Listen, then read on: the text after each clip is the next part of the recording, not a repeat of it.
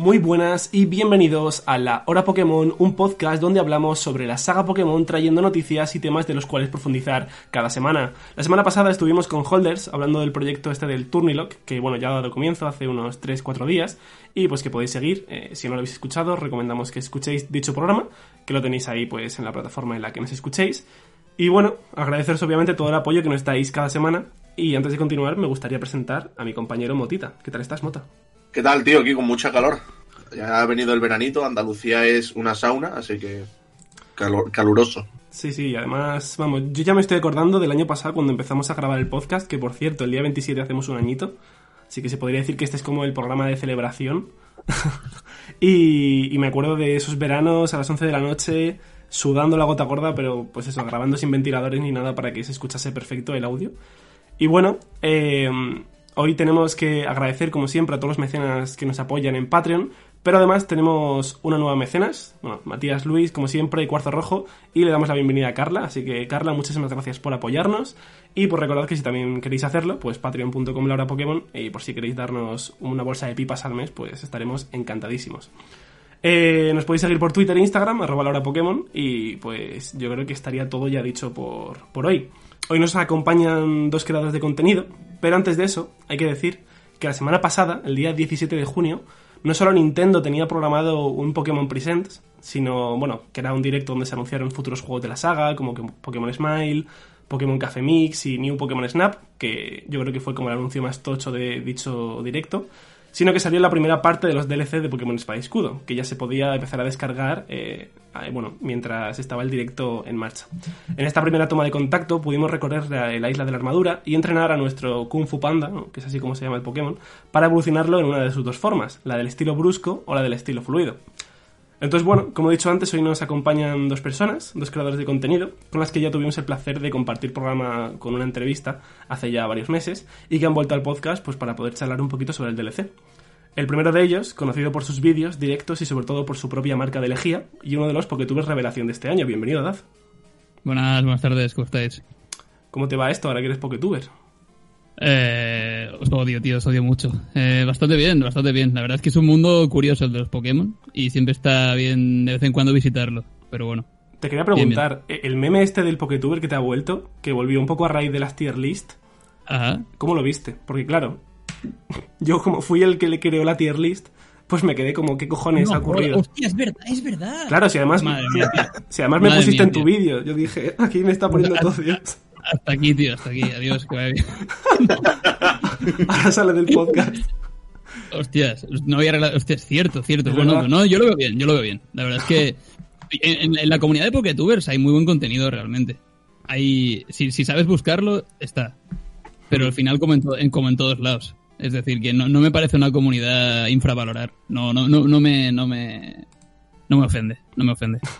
Perfecto. Eh, no es uno de esos ofendiditos de Twitter, así que podemos pasar a presentar al siguiente invitado. Que, bueno, y el segundo pero no menos importante, es conocido, bueno, es, conocido por desarrollar varios fangames de Pokémon y autodenominado como polémico streamer. Así que tenemos aquí ah, con nosotros a Eric. Bienvenido, ¿qué tal estás? Buenas, confirmo lo del calor en Andalucía. Al menos lo que es la parte de Granada, no sé vosotros dónde sois, pero me cago en la puta. Que nada, encantado de estar por aquí. Yo soy de una parte de, Andalucía que se llama Madrid. No sé si os suena. oh, Dios. de Málaga, de Málaga. Y o sea, tenemos, claro, la gente, bueno, Dad Barcelona, yo Madrid y luego dos de, ahí del sur. Pues bueno, perfecto. Eh, hoy gente, un triángulo ahí. Sí, sí, sí. Distintos países, distintas ubicaciones. Distintos países, sobre todo, sí.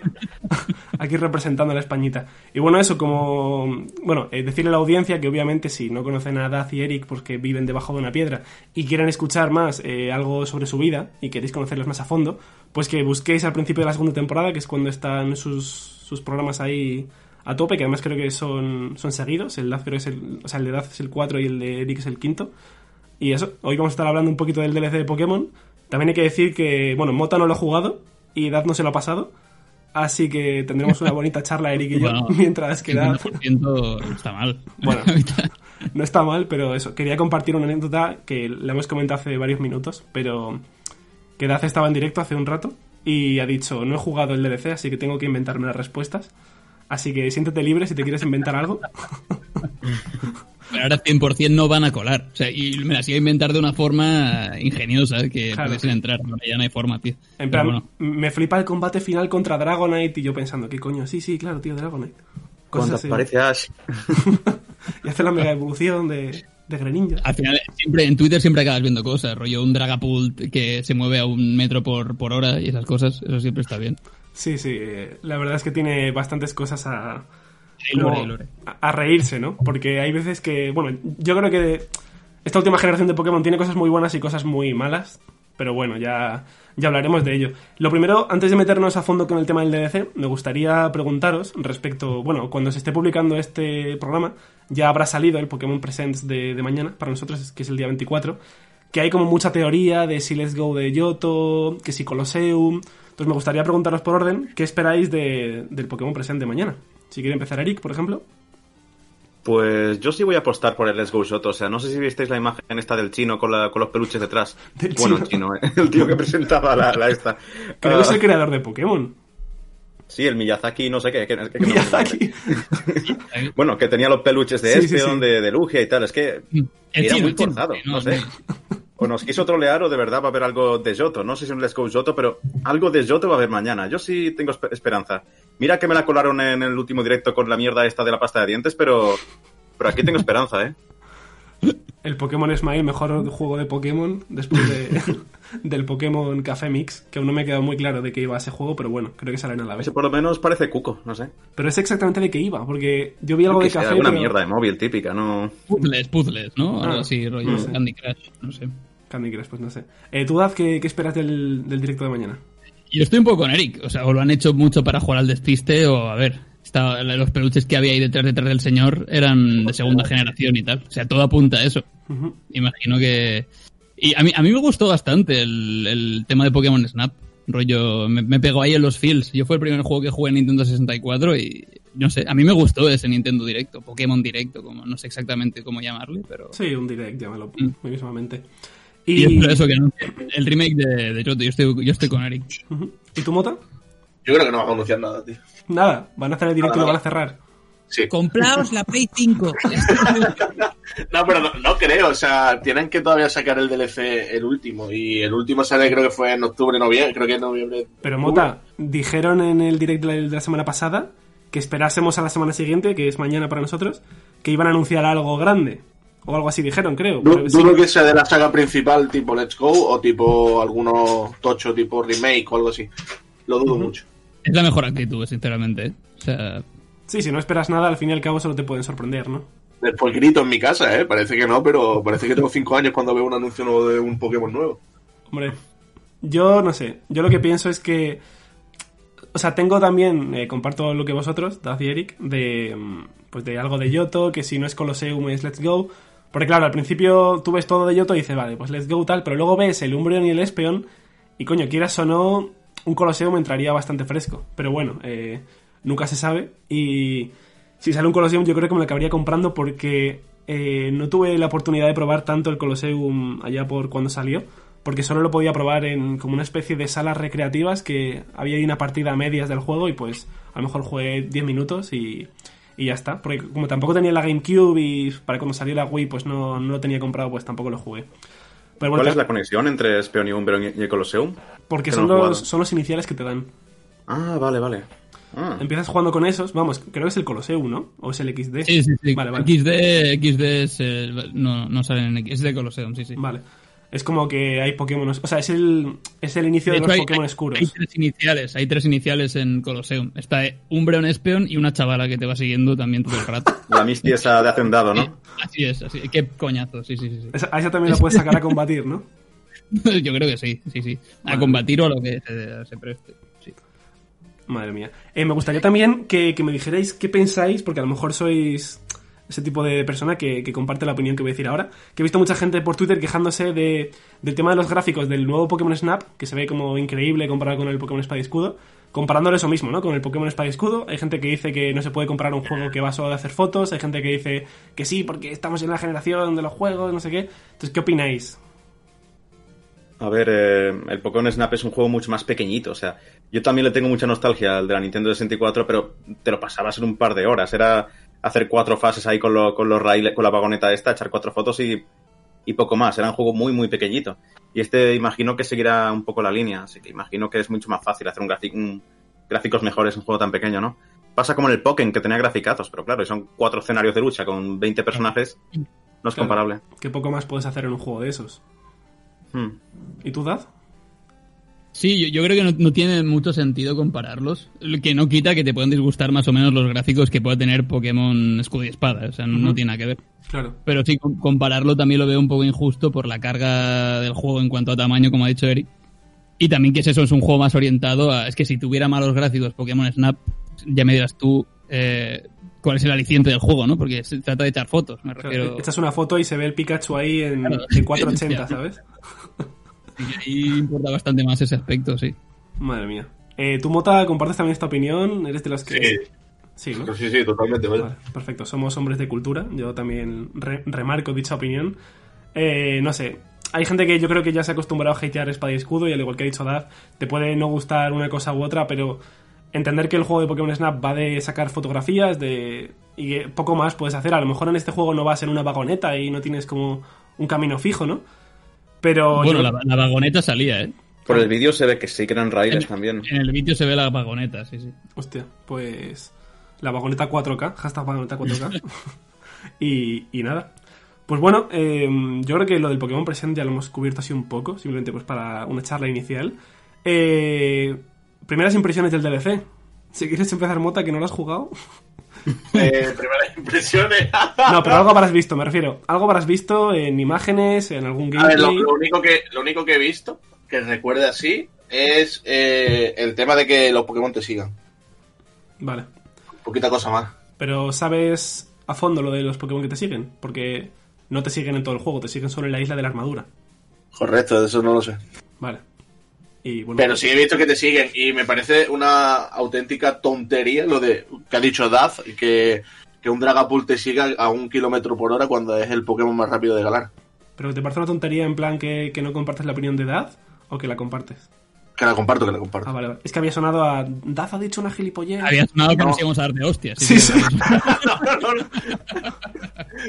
Totalmente lo contrario, o sea, sí, o sea, apoyo lo que dice Daz, ¿sabes? Como eh, es el Pokémon más rápido de Galar y es el más lento de, persiguiéndote. Es súper extraño eso. Pero Está porque, súper roto el sistema ese. ¿eh? sí, pero porque creo que comparte la velocidad de las animaciones de Sí, han copiado y pegado el, por el campamento, básicamente. eso, lo del campamento. En plan, pues que los Pokémon chiquititos van como más a tope, pero los lentos, al ser, más, al ser más grandes y tampoco tienes tú ahí mucho movimiento, o sea, mucho hueco para que se mueva el Pokémon, pues lo pusieron lento.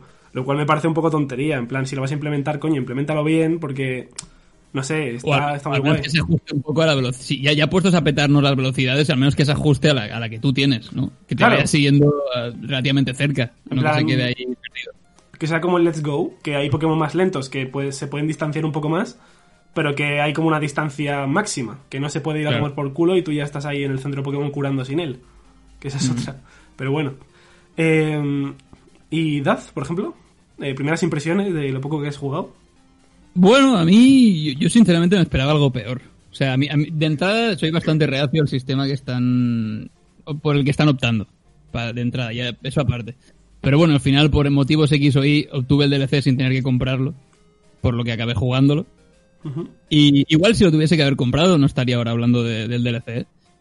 Pero eh, a mí eh, se centra bastante en, en- en los Pokémon. Como que algo que me ha gustado es que enfocan mucho el- el- la historia del DLC, digamos, la trama, en, en los Pokémon directamente y eso uh, está, está gracioso. Creo que es algo que se podría aplicar un poco también a, a la historia principal de los juegos. ¿Y tus primeras impresiones, Eric? Que, bueno, eres una persona que lo ha jugado ya casi al completo como yo. Yo es que llevaba ya meses como mentalizándome de que iba a ser una puta hecatombe. Y al final, eh, a ver, sí, yo al final le di un 5, creo. O sea, eh, bien, yo qué sé, si te gustó Escudo y Espada, pues mira, tampoco te vas a sentir estafado, ¿no? Creo que tiene cosas malas y cosas bastante buenas. La isla de la armadura es una zona mejor diseñada de lo que pensaba. Los personajes nuevos son una pasada. El, el maestro Miyagi este me parece de lo sí. mejor que ha tenido la saga. Los rivales están bastante, no sé, bastante chévere. Y luego, pues, todo el añadido al competitivo, ¿no? Los Pokémon nuevos, ataques nuevos y tal. Y me falta por probar la torrecita esta, pero bueno, si tuviera que achaca- achacarle algo- pues sería lo típico de la dificultad, ¿no? Pero bah, ya sabemos que Pokémon con la dificultad hace mucho tiempo que perdió el norte, pero, pero mira, al final ni tan mal. Es un DLC que podría recomendar si disfrutaste de escudo y espada. Si te dejó medio frío, pues mira, a lo mejor no te compensa tanto, ¿no? Pero a priori no es el desastre que me esperaba, la verdad. No, no sé, le doy mi, mi aprobado. Raspado, pero aprobado. Claro, a mí, por ejemplo, eso que decías de si te ha gustado, o sea, si has disfrutado Pokémon Espada y Escudo te puede gustar. Una de las cosas que me gustó de Espada y Escudo, a pesar de que tiene errores garrafales, tanto en la historia como en, yo en el Ari Silvestre y todo ese tipo de cosas, es que era un juego entretenido, ¿sabes? Yo jugaba sobre todo porque me gusta mucho el apartado de los combates, tanto en in-game como en competitivo, y sentía que los combates eran espectaculares, algunos me llegó a poner la piel de gallina, entonces era como, joder, estaba sintiendo los combates como de otra manera, ¿no? Además, La épica, sí. Claro, cómo Para mí es lo juegan mejor con la música, juegos. Cómo juegan con la música, bajándole los bajos cuando tienen que hacerlo, los gritos del público y todo eso. Mm. Entonces, para mí, el DLC lo he disfrutado. También a pesar de que hay que saber lo que cuesta el DLC. O sea, este primer pequeño, o sea, este primer DLC no, no, no vale esos 30 euros que valen a todas partes, sino que, bueno, vale la mitad, obviamente. Y, y siento para que lo que cuesta no está tan mal. Porque intento comparar como lo que uno se gasta con otro tipo de actividades que uno puede hacer en su tiempo libre, porque al fin y al cabo estás gastando ese tiempo en tu ocio. Yo que sé, por ejemplo, tú sales a cenar un día y a lo mejor te gastas mm, a lo mejor mínimo 20 pavos, salvo que te vayas a comer un Burger King y ya está. Entonces, quiero pensar eso. eh, Las vale, típicas tres hamburguesas de un euro. Claro, y unas patatas y ya está. Y luego la bebida la compartes con tu amigo porque es de refil. Y entonces siento que para lo que cuesta está de puta madre. Y comparto lo que, lo que has dicho tú, Eric, de que si disfrutaste espada y escudo, y quizás, yo que sé, eres una persona que pues tu economía no depende mucho de esos 30 o 25 euros que te puedas haber gastado, pues que te lo compres porque lo vas a disfrutar. Y, y sobre lo que has dicho tú, Daz, al principio de que se centran mucho en los Pokémon, eso también me ha gustado. Eh, sí que es cierto que no me esperaba la actitud de esa tan borde de, de la chica, porque bueno, depende de cada juego tenías como un, un rival, ¿no? De, de tipo veneno. Sí, No el sé. escudo es el, Claro. el este raro. Una pequeña mala impresión que me dieron los personajes era como que quizás Pokémon intentaba marcar una personalidad a dicho personaje como exagerando todo lo que hace. Por ejemplo, al Mostaz es todo humor que, que cuando, bueno, que con la traducción española Oh, eh, era como que estaba todo el rato con este tipo de chistes que Pero eso le funciona muy bien, creo yo. Bueno, termina, porque con Sí, tema no, de claro. personajes tengo algo que decir. Eh, obviamente siento que está muy bien, pero a veces, por ejemplo, se me hacía un poco pesado. Pero luego pensándolo en frío, claro, es un DLC y a lo mejor la historia, si la ruseas así un poco, te puede. O sea, puedes tardar tres o cuatro horas. Y en tres o cuatro horas, pues tienes que crear un personaje. Tampoco puedes esperar que sea un personaje como Lionel, que tienes muchas más horas para desarrollarlo. Entonces, yo la nota que le puse fue un 7. No sé si quizás le di mucha nota o le di poca, porque, no sé, soy ese tipo de jugador que, que como ya es fan de Pokémon, en plan, a mí ya me han enganchado, aunque un juego me pueda parecer una mierda, lo acabo disfrutando, porque es, no sé, los feels y todo eso. Pero bueno, creo que... mm, Creo que la siguiente parte del DLC va a ser mucho mejor. Además han dicho que va a ser mucho más completa. Además, hay, hay más carga en cuanto a lore seguro, ¿no? Por lo que he estado viendo y tal. Sí. Que se centra un poco más en la historia o en el... Y además me he comido... También parece que será más larga. Sí, y además Sí. me he comido un- unos spoilers del segundo DLC que tiene que ver con legendarios y no sé qué. Ah, sí, lo de la... Uy, No, no lo digo. Lo mejor no lo digas por si acaso hay alguien. mierda. Igual respecto a lo que decías antes, eso puede beneficiar al argumento, ¿no? Que igual no es que sea 15 euros y 15 euros. Igual si la segunda parte tiene una mayor carga, puedes Claro. distribuir ese coste de otra forma. Hmm. Pero... Eh, Eric, si quieres pasar a comentar lo que decías de los Sí, personajes. que y tal. ya que decía de los personajes, que yo a veces tengo la sensación de que Pokémon es una saga que lleva como años viviendo de las rentas del carisma de sus personajes, porque la gente cuando piensa en Sino piensa en Cintia, la gente cuando piensa en Tesselia piensa en N, ¿no? Al final eh, creo que el factor de éxito que sigue haciendo que Pokémon venda son los personajes, especialmente las waifus. O sea, tengo la teoría de que dentro de unos años lo que más se va a recordar de Galar es Nessa, que ha sido como la waifu suprema, ¿no? Y con este DLC es lo mismo, han creado tres personajes, a mi juicio, muy buenos, especialmente el maestro Mostaza este, aunque yo creo, sospecho, que la que va a tener más éxito a largo plazo es la tía venenosa esta. Y considero que ahora mismo el principal factor vendejuegos de, de Pokémon es el perso- los personajes, el diseño, em, el atractivo que tienen. O sea que en ese aspecto se nota que Pokémon sigue sigue a tope, vaya, porque sigue haciendo muy buenos personajes. Ya está, Bueno. corto y cambio. Corto y cambio. Eh, a ver, ahí sí, o sea, tienes también tu parte de razón. Creo que al final, aunque lleguemos a opinar un poco distinto, eh, como has dicho tú, ese tipo de, de cosas de los personajes que como que llegan a vivir más en, en nuestras mentes por quienes han sido, eh, pues son los que te hacen como recordar o, yo que sé, por ejemplo, lo que has dicho tú de Cintia, ¿no? Cuando alguien piensa en Cintia, piensa en, joder, una entrenadora súper fuerte, la campeona, madre mía ese garcho, Sí, Entonces- sí, en eso piensa. Claro, al final te quedas como con como con lo que más destaca. Pero bueno, final sí. Son personajes muy orgánicos, es decir, no, no son personas, pero yo creo que eso también le pega bastante a- al juego. El, el tema de que sean más un, meme de su propia persona. está Sí, estrafalarios, así, está bien, Sí. en realidad. He pillado un poco sí. tarde tu comentario, Eric, que era como respectivo a la, a la, a la Rule 34 y yo en plan de, bueno, claro, Cintia, ¿no? Y luego lo pensé y digo, vale, vale. Me callo. en plan, sí, claro, Garchomp. Pero bueno. Em, y bueno, no sé si Mota quiere aportar algo aquí de los personajes o... No he jugado. Maravilloso. Yo a hablar de mi libro. He venido así, ¿no? Quería que aportar una nueva Pokédex. Y mm, si tuvierais que haber cambiado algo, ¿qué, qué hubierais cambiado? ¿O cómo os hubieseis imaginado que era el DLC? Le faltan más combates, creo yo. O sea, que creo que son cuatro combates, si no he contado mal, ¿no? O sea, dos enfrentamientos con el rival y dos con el viejecito. Sí, creo que entrenadores de ruta. Sí, claro, quitando los entrenadores Yo de ruta.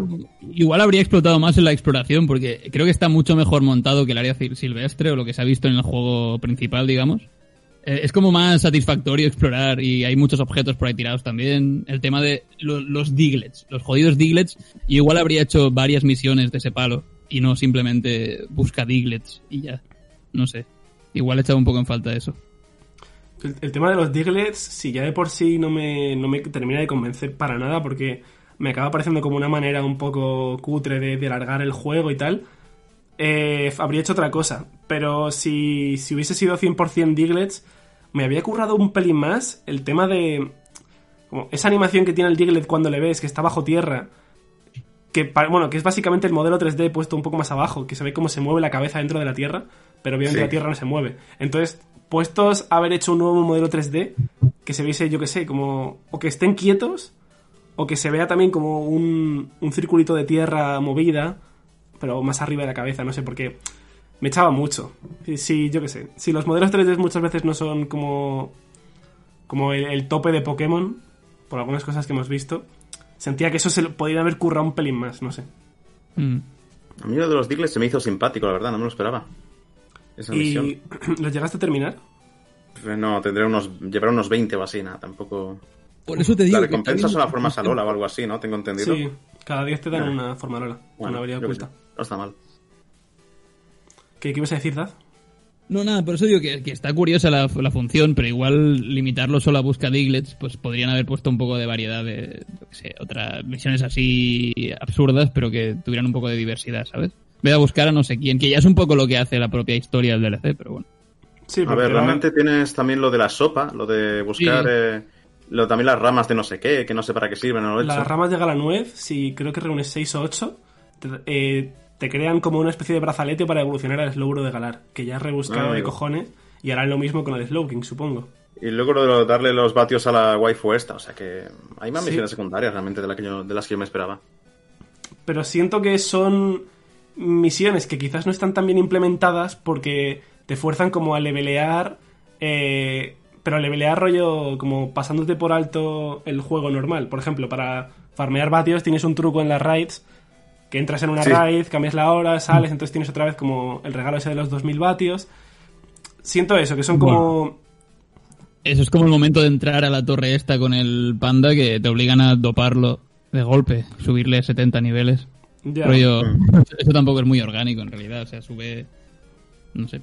Porque una cosa que, nos, bueno, que, se, que se había dicho antes de que saliese el DLC es que toda la isla de la armadura se iba a adaptar a tu nivel, eh, pues según fueras con los Pokémon. En plan, que si les llevabas a nivel 20, pues que estarían también sobre esos niveles. Y eso fue una cosa como que le gustó a mucha gente. Pero luego, cuando todos jugamos, vimos que no se adaptaban. Porque yo, por ejemplo, llevaba los Pokémon al 70-80 y seguían todos al 60 como tope. ¿Qué pasa? Que al parecer, eso que se dijo estaba así como muy dicho con, a puntillita tal, porque era que se adaptaba si tú empezabas a jugar el DLC, pero no habías terminado la historia. O sea que una vez tú hayas terminado la historia, eh, se pondría como en los niveles más altos.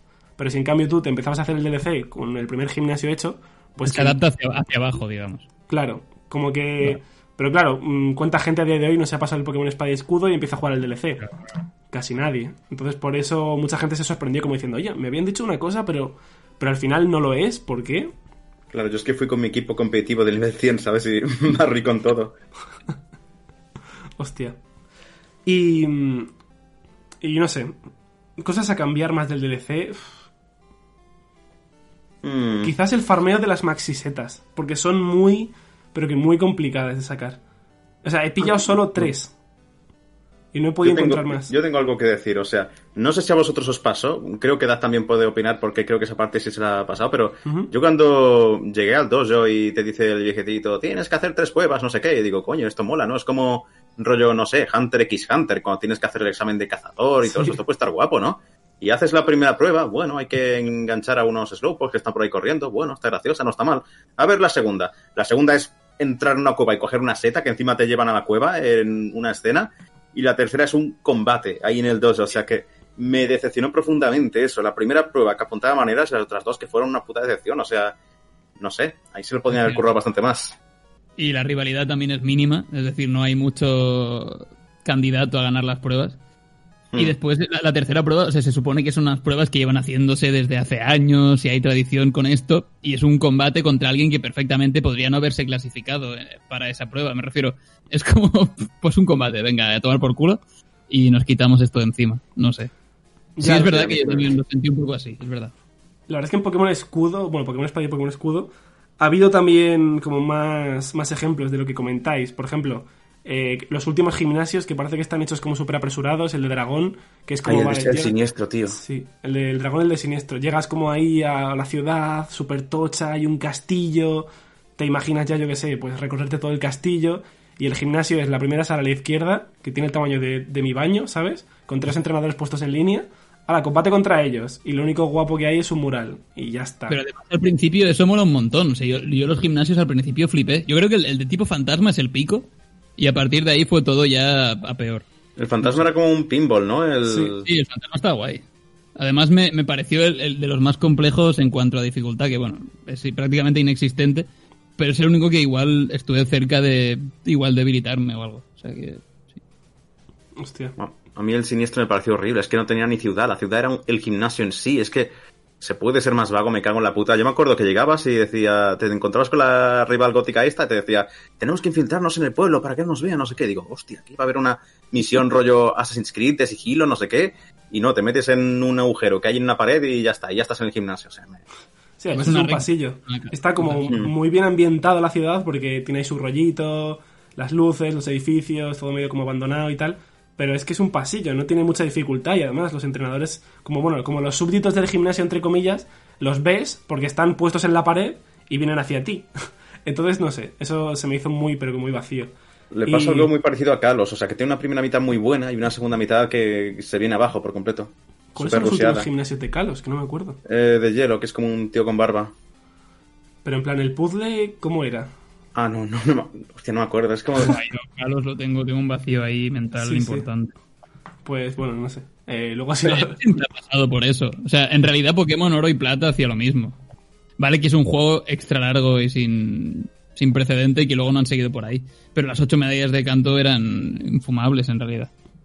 Hmm, Sí, Canto era un solar en los originales de la Game Boy Color. Claro, por eso. Si ya de por sí Canto me parece como de los juegos, bueno, de, de las regiones más vacías en cuanto a historia y cosas que hacer, en el, en el remake que hicieron era como también un poco vacío Canto. Era como, bueno, ya te has pasado el juego, pues ahora vete a esta región, te la recorres así un poco, gimnasios en otro orden y... Es más perdonable porque ya tienes ocho medallas, ¿no? Y es Claro, como que... Es como más postgame en realidad, que no... Pero bueno. Tiene trampa porque Johto es la región más pequeña también. Claro, claro. mm, Eso es cierto. Que Pero bueno, llegas al tomando a nivel 40. hostia. Y en otros juegos, bueno, en otros juegos están como al... 50 y pico, ¿no? 55 o así, de media, más o menos. Sí, sí, sí, cierto, cierto. Y luego cuando haces Bueno, la... en, en Iberia rozan el 70, eh, cuidado. Sí, pero el que se me fue la olla. me sobra ahí un par de rutas. Y tú, Eric, eh, bueno, que estás todos los días conviviendo con el tema de, de, desarrollar tus propios juegos y que tienes que nivelar la dificultad. Además, el otro día me metí un ratito a verte en directo y estabas así como jodido con el último gimnasio, diciendo que te estaba costando mucho nivelarlo. Respecto a haber jugado el DLC, eh, o sea, el DLC y Pokémon Espada y Escudo en general, ¿te parece que está bien nivelado? Porque yo cuando jugué Espada y Escudo sentí que me pasé todo el juego sin problemas, pero luego en el, en el campeón hubo como un salto de dificultad enorme. Sí, sí, sí, me mató como dos o totalmente. tres veces y ya la levelé mucho y ya me he pasado. Entonces, ¿sientes que Espada y Escudo está descompensado? Creo que es un paso adelante con respecto a Carlos y a Lola, que son no pudieron ser más fáciles, vaya, pero también es que creo que es un sistema muy fácil de romper. Yo, por ejemplo, yo el tema de las raids no las hice hasta que pasé al campeón, ¿vale? Pero, claro, imagino que si te pones a hacer raids al principio del juego y pillas caramelos de estos, te puedes plantar, yo que sé, en el cuarto gimnasio con un Pokémon a nivel 80, ¿eh? No lo sé, no, sé si será posible esto, pero me da la sensación de que es un- la, dificultad es muy fácil de romper. No solo en escudo y espada, sino en todos los juegos. Pero obviando eso, creo que la dificultad ha estado mejor en este caso. Por lo menos los líderes de gimnasio no tenían, yo que sé, tres Pokémon a los que les sacas 10 niveles, ¿no? Había alguno incluso que era medio medio. El, el último de dragón me pareció incluso de los más difíciles de la saga, yo diría. A menos que yo recuerde. Y el campeón, eso, pega un nivelón que, que no veas. Sí, además creo que Espada y Escudo cuenta con, pues eso, con unos líderes de gimnasio, como de los líderes de gimnasio más completos de la saga, porque en otras generaciones se me hace que los- hay algunos líderes así como muy sosos, muy vacíos, que tampoco te, te transmiten nada y que están como de relleno. Pero siento que estos todos tienen como un poco más de historia, un poco más de peso, un poco más de personalidad. Y, y siento que por ahí lo que comentábamos antes de los personajes está como mejor hecho. Sí, junto a los de quinta son los que más trasfondo tienen. Sí, porque los de quinta también tenías, bueno, claro, ahora que estoy- estamos jugando Montello también la quinta otra vez en directo, eh, es como que se, se acoplan mucho en la trama, luego te los vuelves a encontrar. eh, Claro, y además cada uno, aparte de ser líder, tiene como una profesión, ¿no? O sea, el, el de tierra es, eh, yo qué sé, minero, no sé qué. La otra es modelo, este es eh, pintor. O sea, como cada uno tiene su profesión aparte del gimnasio. Y eso hace que sean mucho más, más ricos en cuanto a trasfondo. y además no se siente como que estén ahí esperando a que llegues y no tenga más vida aparte de, Claro. de esto, sino que son... Sí. Mm. Sí, exacto, te da como más trasfondo en lo que puede ser tanto la vida como de los personajes, como en el mundo Pokémon. Como lo que ha dicho Daz, que no es que estén ahí esperando, sino que también son personas que tienen su vida, que pues han, yo sé, han tirado también por otros sectores, pero que también son líderes de gimnasio. Entonces, bueno. Que algo, que, algo que revienta mucho la dificultad. Pues que hay dos tipos de dificultad, que es la dificultad del, del combate en sí y la dificultad de el- el- lo que cuesta subir o no los niveles, ¿no? Y eso yo creo que desde que se puso el repartir experiencia comunista este, que, que te sube a todos los Pokémon de nivel, eso yo creo que... Eso a mí me parece un paso hacia atrás, en realidad. Mm, Yo disfruto Sí. más de, de tener que pensar a ver a quién le doy la experiencia. Encuentro bien que un Pokémon pueda obtener experiencia sin tener que combatir, pero cuando es un boost para todo el equipo constante, creo que igual no es la mejor opción. No sé, ¿qué opináis? Pero Yo, yo opino como Daz, pero creo que esta es una batalla que tenemos perdida, porque es como el rumbo que está tomando el mercado del RPG en general, de darte más quality of life, de estos que se llaman, ¿no? De que intentar eh, suprimir el farmeo y que la experiencia sea lo más cómoda posible, o sea... En Sí. parte pienso como tú, en la quinta gen estaba bien, pues le enchufabas el repartir experiencia a alguien y ya está. Pero no Igual creo que... Eso igual se podría balancear con una IA de locos, ¿sabes? Pero que, tampoco, Mm. que tampoco existe. Rollo, los, los ataques de bustearse también rompen muchísimo la dificultad. Porque tú te empiezas a tirar corpulencia o danza dragón y es muy sencillo realmente ganar los, los combates.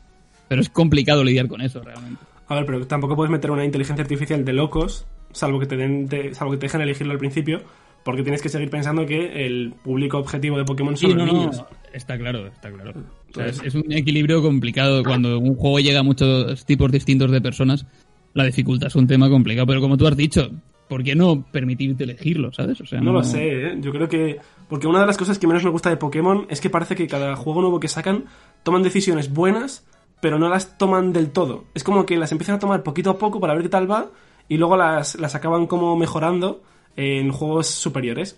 Entonces siempre tienes esa, esa sensación de que en un juego de Pokémon hay cosas muy buenas y cosas que están ahí como a medias que dices tú, a ver qué coño estás haciendo con esto. Y esa es Sí, una de como que dan un paso hacia adelante y, y otro hacia atrás. Exacto. Yo, la verdad que a mí, es, es lo que vosotros decís, yo pondría algún tipo de, de opción al principio para poder eh, elegir la dificultad. Yo, por ejemplo, es que Pokémon siempre lo tengo que jugar ya en el modo de combate fijo, este, que es de las opciones, ¿no? Porque si no es que se me hace aburrido, se me hace muy pesado. Sí, porque si, si no siempre acabas teniendo la ventaja entre, Mm. ante el rival o el líder y tal, y es como, bueno, vale, ahora me voy a sacar este, venga, pues como me sella la tablet tipo. Claro, pues, que eso ya es el modo, Pero- modo para niños. Una ventaja El- que además luego no existe a la hora de la verdad cuando tú juegas PvP, digamos. Entonces tampoco Exacto. tiene mucho sentido incorporarte un factor que luego no se aplica a los combates, no sé.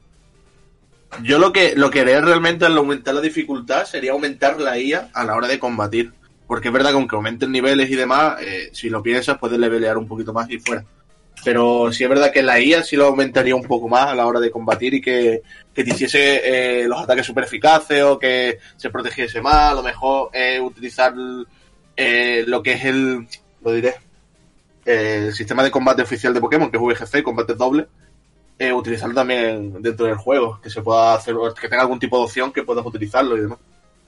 Aún así, creo que la- es algo perdonable si en otros aspectos se trabaja bien guay, creo yo, vamos. O sea, Hmm. no es que me eche para atrás jugar un nuevo juego de Pokémon porque va a ser muy sencillo.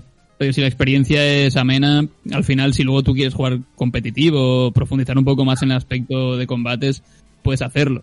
Entonces, sí, tampoco es. O sea, no, no es mi principal problema que sea más o menos difícil.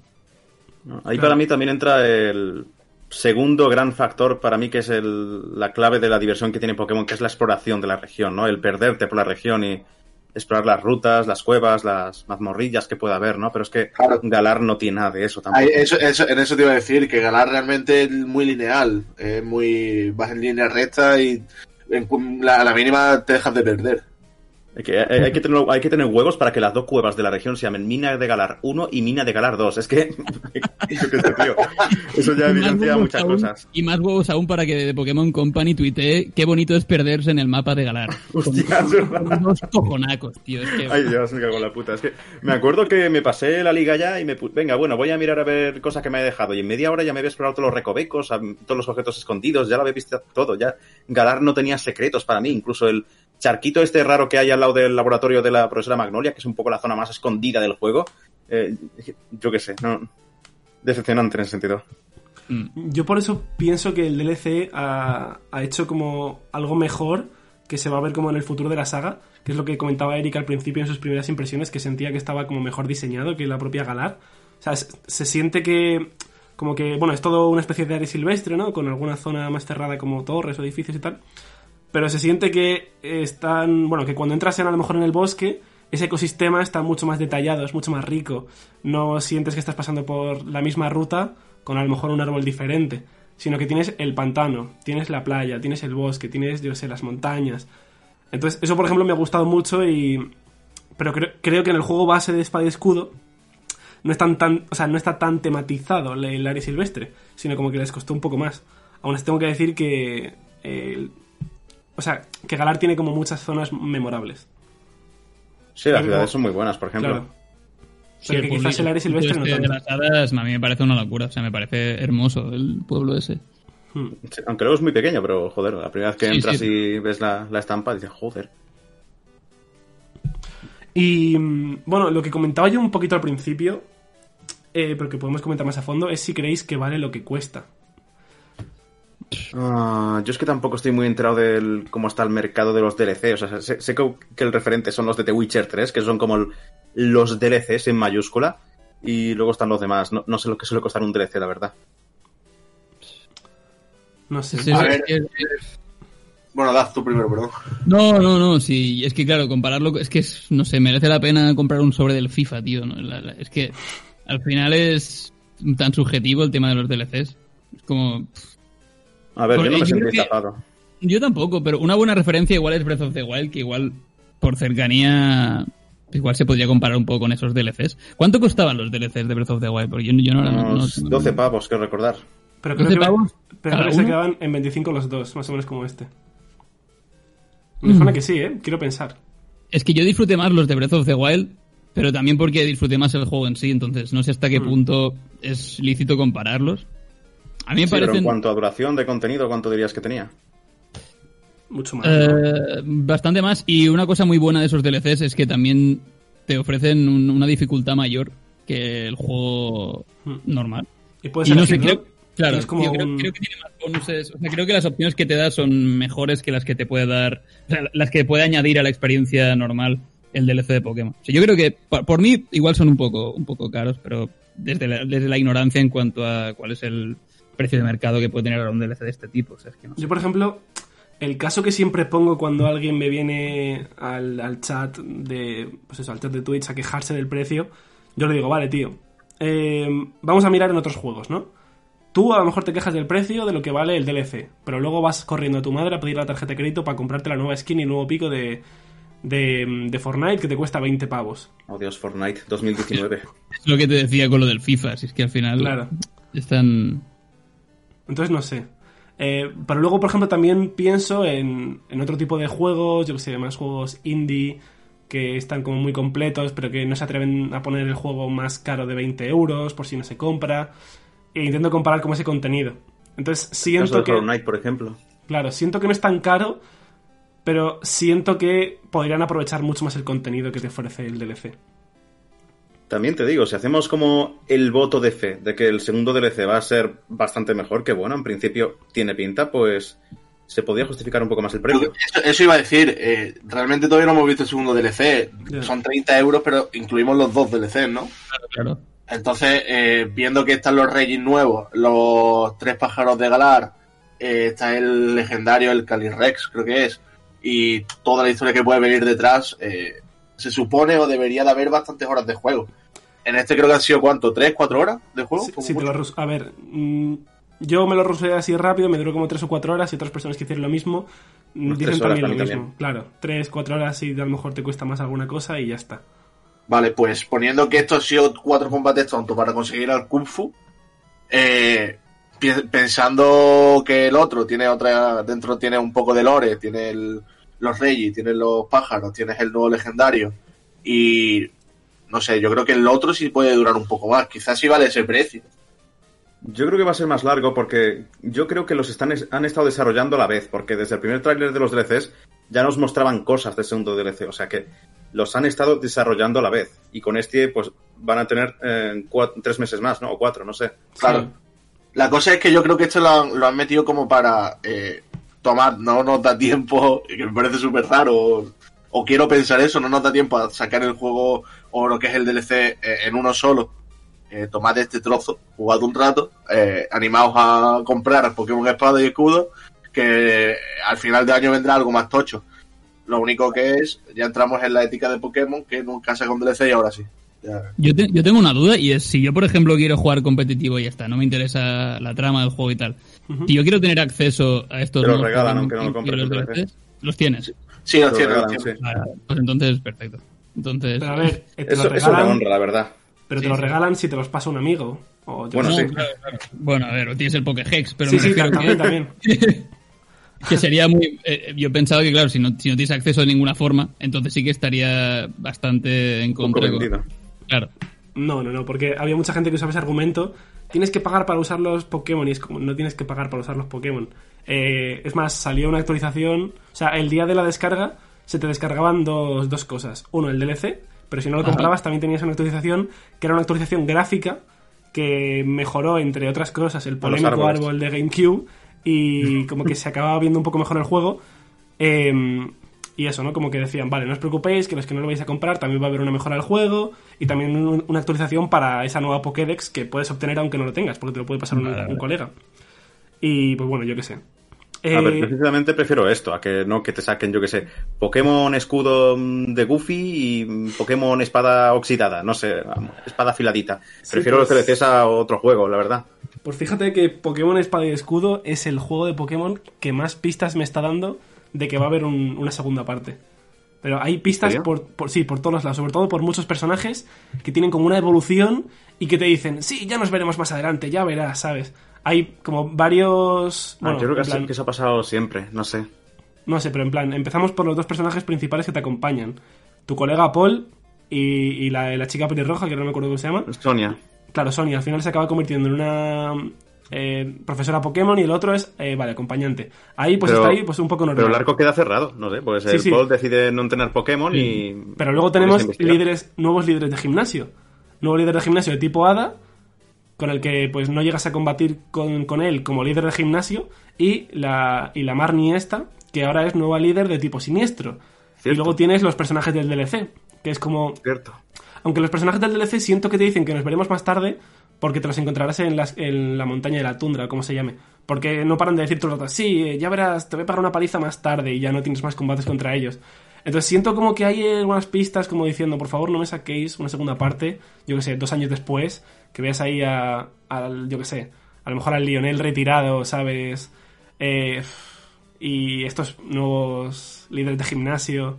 Entonces por ahí tengo como un poco de miedo. diciendo, A ver, realmente si hacen una secuela tan buena como fue Pokémon Blanco y Negro 2, que te añade como cinco ciudades nuevas, eh, te añade un montón de postgame, un montón de eventos, y es para mí es el juego más completo de la franquicia, a mí tampoco me disgustaría, la verdad. Mientras no sea un Ultra Sol y Ultra Luna, perfecto. Ay, Dios.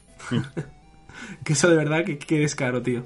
Me da una No, rabia. es, que además, es que además no solo no son mejores, sino que son peores para mí, porque se cargan una cosa que a mí me gustó mucho de Soy Luna, que es el arco de villana de la tía esta, de, de Aether, la, madre de Sí, Lily, ¿no? Que al final se convierte en una aberración Lovecraftiana que se fusiona con el Ultraente y tal, y me parece una pasada. Y eso se lo cargan luego y te meten ahí un dragón de, de Yu-Gi-Oh! eh, raro, el Necrozma transformado este. No me gustó nada eso. Sí, sí. eh, no sé, a mí una de las cosas que me jodió de ese juego fue que sentía todo el rato que estaba haciendo lo mismo y yo decía, bueno, venga, va, más tarde vendrá lo nuevo, más tarde vendrá lo nuevo.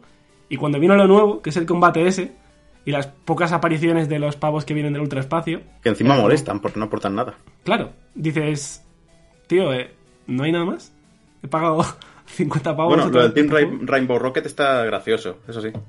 Sí, bueno, y ahí dejan como un poco como la miel a los labios de qué pasará con Giovanni, que ahora puede viajar, ¿no? Por, por el espacio-tiempo con esos ultraombalares, yo qué sé. Ahí, por ejemplo, se quedó algo interesante. Ultra Sol y Ultra Luna es la única secuela que no, no he comprado. O sea, creo que es el único juego de Pokémon que no, que no he comprado. Haces bien, haces bien. no, no tengo mucha opinión, pero bueno. eh, Sí, Yo- creo que opté por lo correcto. Yo hubiese pensado en sacar directamente el Ultrasol y Ultraluna, ¿no? El... Es que fue una tontería sacarlo después de un Sol y Luna. O podrían haberse quedado con Sol y Luna ya, Sí, sí. O Pokémon Estrella, no sé. también. Sí, pero aunque hubiese sacado el Pokémon Estrella, eh, hubiese sacado lo que es el Ultrasol Ultraluna. Pero en un juego solo. Yo qué sé. La No gente sé. se compraba el platino en su día. Ya. A mí el Eh, platino, por ejemplo, no sé, me pareció guay. Pero... A ver, si el platino sali- saliera a día de hoy, eh, Claro, claro. yo creo que nos cagaríamos todos en el, el Claro. te añade el mundo de distorsión y poco más. Claro, sí, eso sí es verdad. Y una bufanda, ¿no? O que te cambia un Sí. poco el... Que es invierno. invierno Pero solo en, un- permanentemente. en el pueblo pri- el principal, el, inicial, vaya. Sí, o sea, llevas la bufanda durante todo el camino, puedes estar en la playa y asándote. Sí, sí, sí. sí. Vale, eh, quiero comentar una cosilla, ¿vale? Y es que justamente ahora, mientras hacemos- estamos haciendo el podcast, acaba de salir una información del Pokémon Present de mañana, ¿vale? Y es que por lo visto en el vídeo japonés de- del, del Pokémon Present tiene como palabras clave eh, Let's Go, ¿vale? Ojo. Let's Go con una exclamación, eh, Pokémon Go, Pokémon Quest y Pokémon Espada y Escudo. No jodas. Sí, sí. Está confirmadísimo. Yoto confirmed. O sea que se puede venir un Let's Go fácilmente de Yoto, sí, sí. Pues yo Pero creo que va a ser Let's Go. Umbreon y Let's Go Espeon. Todo el dice eso. Bueno, perdón. Hay no. gente que dice Let's Go Marril y Let's Go no sé qué. No son carismáticos, No. no, no son tan icónicos, claro, creo claro. yo. Pero- estoy contigo, pero... Yo, por ejemplo, pienso que no va a ser ni, ni versión Umbreon ni versión Espeon, ni versión Pichu y Marril. Por una de dos, porque venimos del anterior Let's Go, en los que los protagonistas eran Eevee y Pikachu. Entonces, en una de las posibilidades que dice la gente, tienes de protagonista a Pichu, que entonces ya le estás dando más importancia a la rama de Pikachu. Pero con la de Umbreon y Espeon, al revés. Eh. Es como que quitas ahí a Pikachu y le das más importancia a la rama de Eevee. Pero al final Y- tienes que buscar a dos Pokémon de Yoto que sean muy populares. Pero yo lo que haría el- sería... El Kitty McBee, tío. El Kitty McBee o algo También, pero yo No, lo que no haría sé. sería que cambiesen la fórmula, porque esa fórmula solo les iba a durar en el primero, que se llame Let's Go Oro y Let's Go Plata, y que tengas a los tres iniciales y ya está. Y luego pues que estén en tu cabeza o te acompañen o por donde sean. Claro, es que esos juegos lo que buscan es un poco el vendepeluchismo, ¿no? El fomentarte Hmm. ahí el inicial que es tu amigo forever, no sé qué. Exacto. Hmm. Que, que- que nos mola a todos, porque vemos ahí cómo nos acompañan y decimos, jaja, mira qué guay. Y ya está. A ver, yo reconozco que es una... No me disgusta la idea porque Yoto es como la única región que no está en 3D todavía. Bueno, sí no tampoco, pero suponemos que lo estará pronto. Eh, entonces, no, no sé, me hace ilusión ver Ciudad Iris y no sé, en 3D cómo sería. Reconozco que a lo mejor me lo venden si se ve bien el juego. A mí Let's Go Pikachu y Let's Go Eevee me gustó. Es decir, no... me- me A ver, sí, fueron, fueron buenos juegos, pero eh, lo único que la, lo que es la escala de dificultad, eh, mi primo pequeño de un año eh, le daba la A y también se pasaba el juego. Porque Ya. el- que, que un Pokémon te, te- se, te, se te quedase a un PS porque te quiere mucho me pareció un poco excesivo a la hora de, Pero- de que, no, de que no mueran. A ver, bueno, Sí, el también, canto, ¿no? canto en 3D. Sí, y- sí, eso lleva pasando desde hace mucho Sí, a tiempo. ver. El, el- lo que es el juego en sí eh, es una pasada, lo que es visualmente, a mí me moló muchísimo. Mira, yo te compraría esa opción de, de la amistad en combates si fuese una opción desactivable en los ajustes, en plan como lo de mantener cambios en batalla o sonido Claro. estéreo, pues pones amistad en combates, desactivar y punto, ¿sabes? Mm. Y ya Pero está. a mí me parece que Let's Go tiene uno de los postgames más chungos que hay, ¿eh? Yo es que no lo conozco. Eh, Te tienes que pegar contra entrenadores utilizando su mismo Pokémon, pero que igual te sale un tío con un Pidgey al 70. y Ah, tú tienes sí, que pegarte sí, sí. contra ese Pidgey utilizando un Pidgey que evidentemente tiene que estar a, a un nivel parecido. Y es- está Hostia. bastante liado, creo, eso. ¿eh? O sea, que es básicamente hacer como combates de Metapods, porque me veo un Venusaur contra Sí. Venusaur, utilizando planta o veneno. Además, además van a lo guarro porque suelen tener ataques que son efectivos contra sí mismos. Y es Ah. como que está bastante... Está decente. Y Eso también voy a romper una lanza a favor de que a mí el sistema de captura de Let's Go, que emula el de Pokémon Go, me gusta, me parece divertido, me parece, no sé, más variado que simplemente que sea como un combate de entrenador pero contra un salvaje.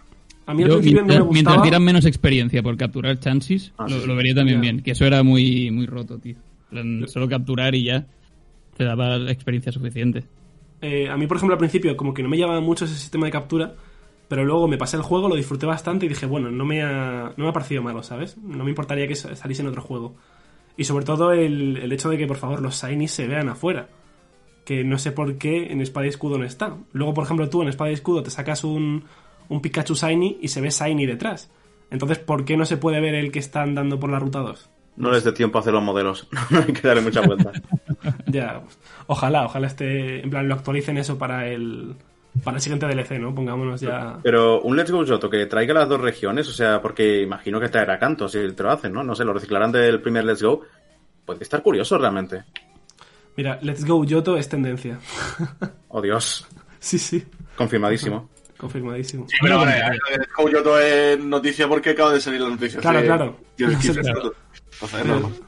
Tenía aquí el tweet eh, para. Pues que ahora vamos a pasar a la, a la ronda rápida de preguntas. Y justo me salía la en tendencias y digo, mira, coño. O sea, también se está hablando mucho. Así que eso, vamos a pasar un poco con la- una ronda rápida de preguntas que se han dejado en, en Twitter y en Instagram alguna, pero la mayoría son de jaja Daz Poketuber, así que leeremos las más interesantes. y bueno, eh, os pregunta Hierro que cómo fue vuestra primera reacción al saber que estaban los Pokémon de vuelta, los, los acompañantes. Eh, Mi, mi primera reacción al, al, al saber la- que eso se podría o mi primera Sí. reacción al, al verlo y al probar su ejecución y tal. Supongo que al verlo, en plan, cuando te dicen toma tal y puedes sacar tu Pokémon. A, mí- a mí me gustó. El, el tema es que el cómo está implementado no me acabo de convencer. Rollo, si se aplica guay, yo creo que es una función muy chula. Que te vaya siguiendo el Pokémon y tal. Y evidentemente que se aplique a todo el juego. No tener que ir a la isla a que te sigan. Entiendo que puede tener sus complicaciones. Pero ah, a mí es una función que me gusta mucho. ¿Y tú, Eric, cuando la descubriste? O ya te lo me sorprendió, no me lo esperaba para nada, tío.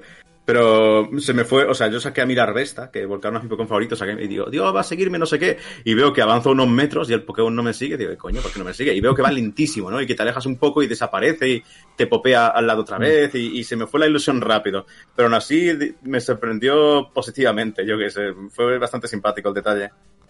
Sí, básicamente lo mismo aquí. O sea, no me lo esperaba y de repente me lo sueltan en la cara y es como, lol. Eh, vale, gracias. Y eso. Vale, eh, os pregunta un usuario llamado N, seguido de como 800 números que no voy a leer, pero bueno, os pregunta N. eh, Sí, ¿Cuál pues. creéis que sería vuestra reacción al jugar a Pokémon si dentro de 30 años vuelven a sacar otro juego?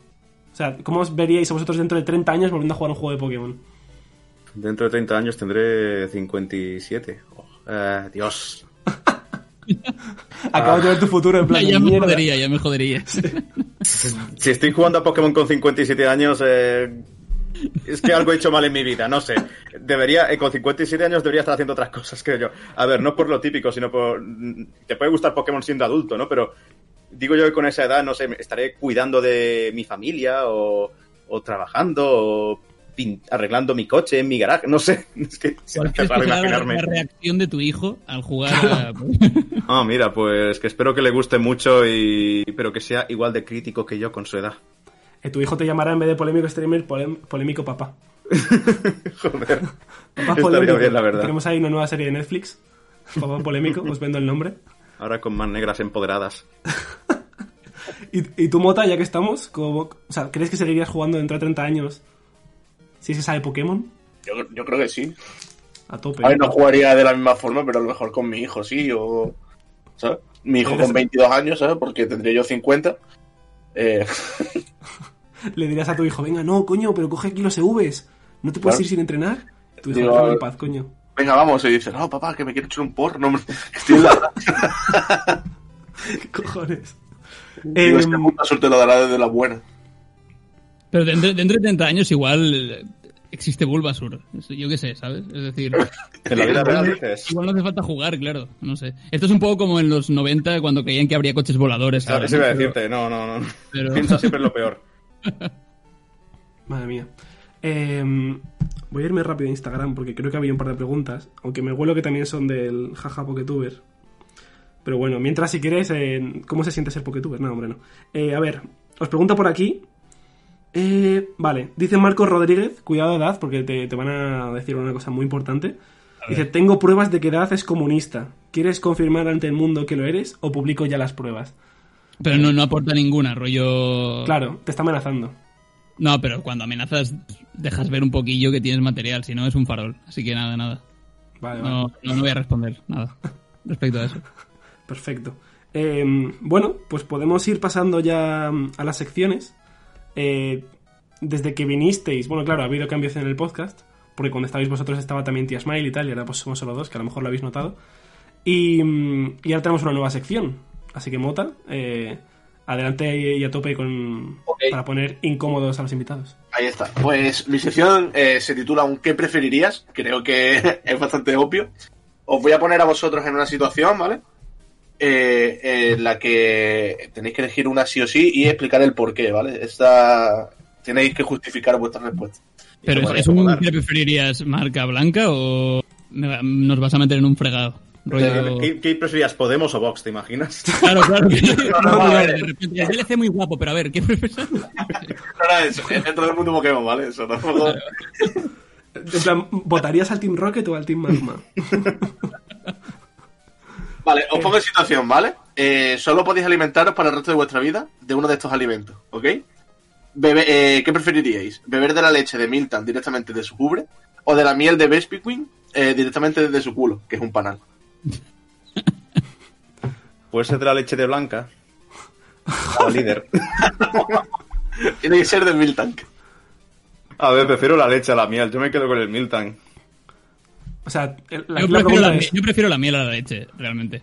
Tenemos Así aquí que me opiniones me divididas. quedo con, me quedo con... Pero tenéis que justificar vuestra respuesta, aunque sea un poquito... Pero, a ver, eh, la miel tiene mucho azúcar, ¿no? Yo creo que si te alimentas solo de miel, eh, acabas, yo qué sé, un poco en la mierda.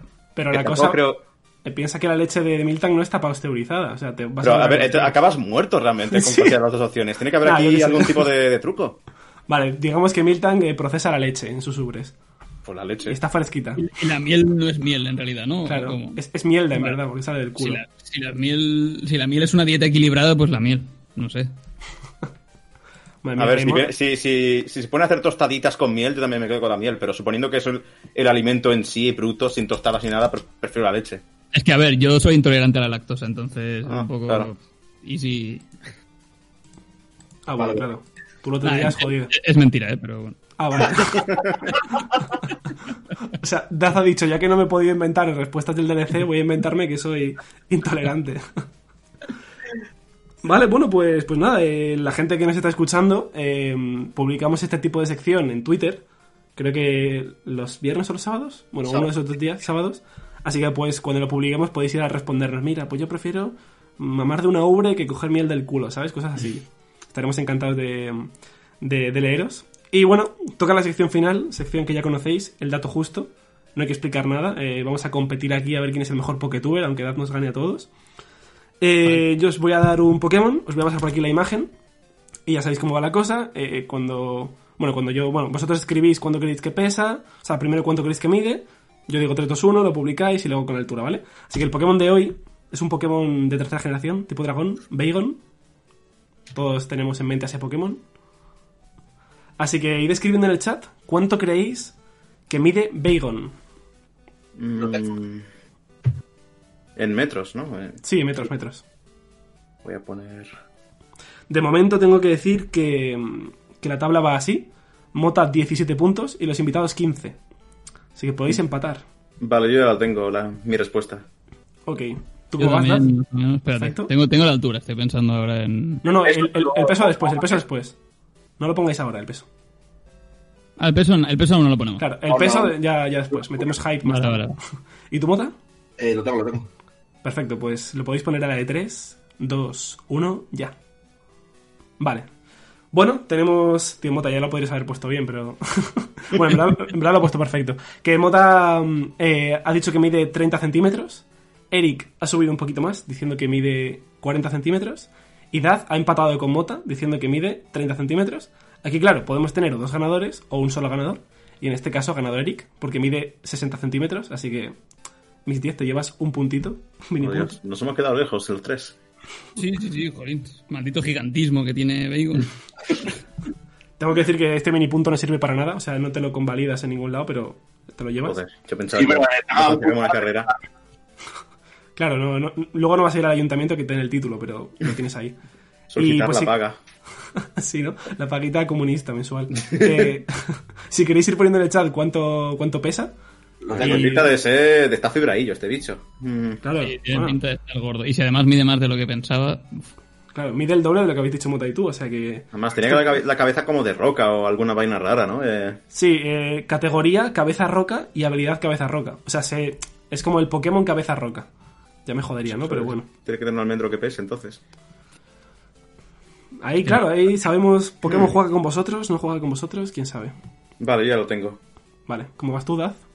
Lo tengo, pero dudo que sea fiel a la realidad. Da- Daz va sin expectativas, eh, quizás nos sorprenda luego. ¿Tu mota cómo lo llevas? ¿Lo tienes ya? Eh, sí, lo tengo claro que sí. Vale, perfecto, pues lo podéis poner a la de 3, 2, 1, ya. Ahí está. Dios. Bueno, ojo, ¿eh? Ojo que, bueno, ahora, ahora veremos, ahora veremos. Mota ha dicho eh, la, la increíble cantidad de 75 kilos, más o menos, bueno, un poco menos de lo que peso yo. Daz ha bajado que flipas a 25 kilos. Y Daz No, ha eh, tenido... Mentira, mentira. ¿Cómo, cómo? O sea, yo 25. Ay, perdón, he dicho Daz, bueno, ya me estoy confundiendo. De informar, increíble. Sí, sí. Perdón, perdón, eh, acabo de engañar a mis oyentes. Eh, Eric ha dado el dato de 25 kilos y luego Daz ha sido el que ha dado el dato de 60. Yo Así he seguido que... un razonamiento. Y es que en el anime siempre ves a Ash cogiendo a los Pokémon en los brazos, no sé qué. Entonces no puedes usar mucho. Como igual. Porque agarraban un episodio a alguien que pesaba la Sí, un larvitar o algo así, pesaba luego 80 kilos el larvitar, es como joder. Ash Jojo. Eh, pues fuera coña, estoy buscando ahora rápidamente una imagen. Mira, aquí está. Eh, Daz está mamadísimo, te lo voy a decir en esta imagen. Para que veas que está mamadísimo. Tía. Y, y Ash también, ¿eh? Sí, sí. Eh, bueno, para que no sepa lo que acabo de pasar, porque obviamente aquí no, no ponemos imágenes, es básicamente el avance del siguiente episodio del anime de Pokémon, que sale Ash junto a Go mamadísimo. Pero bueno, eh, eso, tenemos a Mota con 75, a Eric con 25 y a Daz con 60. Y este Pokémon pesa 42,1, así que ha ganado Daz. Enhorabuena. Habéis empatado con Mota, por fin, después No, de... no, no, no. que- que- o sea, no, a ver, o sea, de 42 a 60 hay 18. Y de Ah, no, 25 a 42 hay 17. Claro, claro. O sea, que ha ganado Eric otra vez. Oh, Correcto. Aquí las matemáticas como el culo, pero no pasa nada, seguiremos estudiando. Pues bueno, pues te acaban de quitar el punto, así que Eric no será tan comunista, se te lo acaba de, de arrebatar, yo solo digo eso. Malditos científicos, tío. Bueno, pues, igualmente habéis empatado con Mota, eh, 17 puntos ambos. Mota, ponte las pilas porque en el siguiente estás fuera. Uf, y si estás fuera, sí, sí. recuerda que te echamos también del, del programa. fuera del podcast. Ah, ¿Te imaginas? Eso fue lo que pasó con Tía Smile. No, bueno, no. Y, y bueno, pues nada, que hasta aquí el programa. Eh, ¿Qué tal os lo habéis pasado? ¿Habéis logrado la verdad absoluta después de este tremendo debate? Ha estado muy divertido, como siempre. sí, me lo pasa muy bien. Y, aprendí bueno, más. has aprendido Respecto mucho. Pokémon, sí, sí. Estoy- Bueno, ahora ahora en, tus, en tus streamings puedes compartir la- todo lo que has aprendido hoy, ¿no? ¿Sabíais que Splayon no sabe sumar?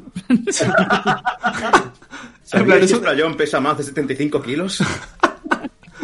Te haces otro directo en plan, Spello nos ha engañado. O sea, Aquí el- hace aquí un vídeo carimero, en plan, cinco curiosidades de Splayón. Falta la polla, venga.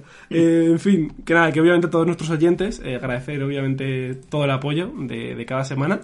Eh, pues nada, volver a agradecer a Matías, a Luis, a Cuarzo Roja y a Clara. Bueno, a Clara no, perdón, a Carla. Ya, ya estoy jodiendo el nombre de, de Carla. Eh, por habernos apoyado y seguir apoyándonos en Patreon mes a mes. Eh, agradecer también obviamente a Eric y a Daz que se hayan pasado por aquí para, para poder charlar un poquito más de Pokémon. Y que bueno, que yo creo que ya sabéis las redes sociales de tanto Daz como Eric, pero si queréis recordarlas rápidamente por si alguien solo ve a Folagor y queréis quitarle seguidores a Folagor. Y me parece bien. Metafolagor y ya está, tío. No- Yo es que el público de Folagor no lo quiero, no te voy a mentir. Perfecto. Eh, Hombre, yo sí, yo sí, sí pagan. sí. si dan Pero sus si primos- luego te amargas leyendo el chat, no sé. A mí me pasa eso. Bueno. Bueno, No, en verdad, en verdad sí, ¿eh? En verdad dices, a ver, un poquito de cabeza. Además creo que en los streaming de Eric, con tanta política que hay de por medio, no... Si, Sí, si no- no entran, luego salen. Dicen, vale, esto no es Pokémon Random Bloque. Pero bueno, que, que nada, eh, ¿quieres decir algo más, Mota? Que sí, que muchas gracias a todos por escucharme y muchas gracias a Daz y Eric por venir al programa una vez más. hacer aquí un pequeño llamamiento para que os suscribáis todos a nuestro canal de YouTube y lleguemos ya a los mil putos suscriptores, que nos queda poquito. Y que hay que comer, hay que comer de esto con la bolsa de pipas que nos darán también por YouTube. Y bueno, que nada, nos vemos la semana que viene en otro programa aquí de la hora Pokémon. eh, pues con otro invitado o invitada, o a lo mejor tenemos aquí a 50 personas para, para hablar sobre los glúteos de Ash en el episodio del anime. Y eso, nos vemos en el siguiente programa. Hasta luego.